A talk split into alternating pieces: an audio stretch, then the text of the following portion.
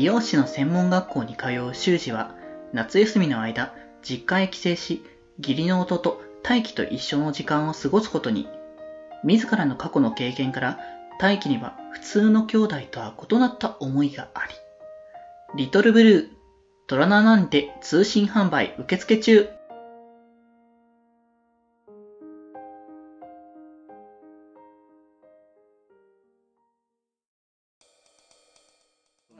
ちゃん側のね、そのやばいメンタル、普通に考えたら、これ、よくよく考えたらやばいよねっていうメンタルに、うん。まあ、どうして落ち着いたかみたいなところなんですけど、そううんなんかその、割と、その、親が離婚して、片親同士が、えっと、結婚して、義理の兄弟になるっていう道を歩んできたその兄弟なわけですけど、うん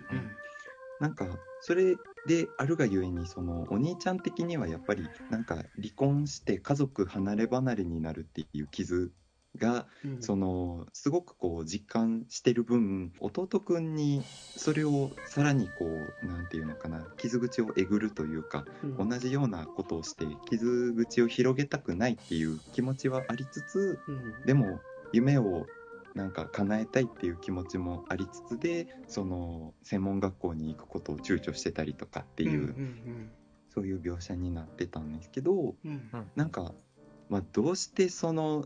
体の関係を持っとるんやこの2人はっていう話ですよね。そうだね、うん。そこには、なんか、うん。多分ね、そう、その手前の前段のだから意味では、あの、そういうふ深くの兄弟愛というか、そういった兄弟としての信頼が現れるっていうのはすごくね、あの、感じる部分ではあるから、それはね、よくわかるなと思ってはいるけれども、そこで一つねじれたよね、ここで一つ。そうそうなんか純粋な兄弟愛だったらそれはもちろん体の関係なんか持つわけないんですけど、うん。なんかその、まあ、お兄ちゃん的には、なんていうのかな、自分が離れ離れになってしまう、その物理的に距離が空いてしまう、大阪と東京で距離が空いてしまうことに対しての、うん。その緩和策というか、その、物理的に離れても、なんか、俺たちは一緒だよみたいな感じの表明としての体の関係に至ったっていう、その解釈をお兄ちゃん的にはしてるっていう設定にしたんいですよ。、やうん、多分そんな、そううん、弟側からじゃないだろうなとは思ったんだそう。よね。そう。そう。やっぱり。そう。そう。だからやっぱメンタルがやっぱ強さで言えば弟の方が強めなんだろうなという感じがね見えてくる部分だよねこれは。そう弟の大輝くんもね結局それを察してお兄ちゃんは東京であの専門学校行った方がいいよっていう促したり背中を押したりっていう描写もあるのでね。そうそうそうそう。そう。でそのなんかなんだろう俺たちはずっと一緒だよっていう表明としてのっていうところがうん。まあ一つあるにしてももうひとひねりしたいというかもうひとひねりしないと僕がなんか消化できなくて、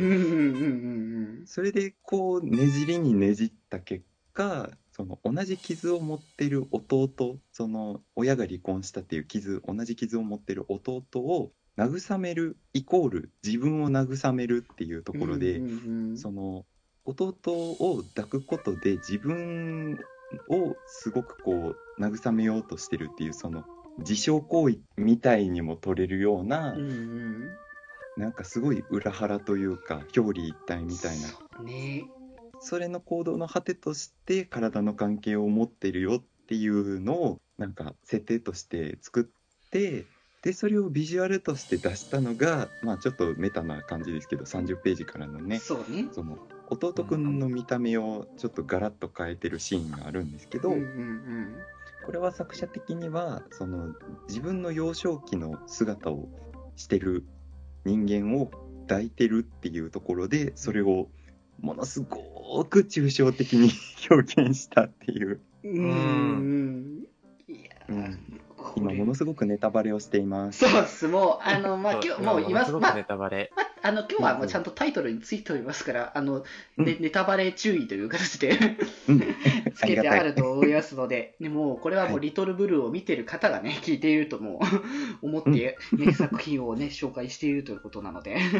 なんか過去の自分を抱いてるっていう描写をうんなんか読者さんはどう思ったんだろうっていうのはすごくハラハラしてるところではあってな理解はまず一瞬できなかったかなって僕は思ったんだよそうね。そうそう。なえだよねなどうどうどういうことみたいな感じで思いつつ、それ改めて読み返したりとかしていくうちにああなるほどというかこのこのやっぱ心の部分っていうのがあちょっとわ見えてきて、ああちょっとこれはなかなか今回も来ましたねみたいなのが。このこの中でかなりこう固執してる感じというか依存してる感じというかそこがうんうん。本当にだからもう最初も言ったけど大丈夫かなみたいなのをね思うかなっていうのはね、これ普通になんか物語が着地したところでもあこの人多分大丈夫じゃないなっていう着地点ですよね。ちょっとねあの、うんま、この後この弟くんがねこう広い心をもうちょっとねこう多分心はだいぶね広い感じの子だと思うからこの子は。うん。だから成長したらなん多分大丈夫になりそうな兆しはあるとは思ってはいるけど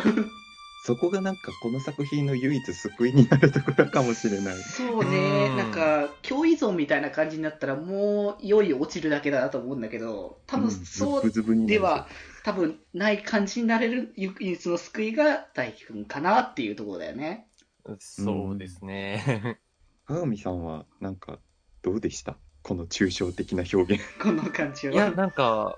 まあ確かにその、なんか、現状、その、な、なんて言うんだろう。なんか、兄と弟っていう、物理的というか、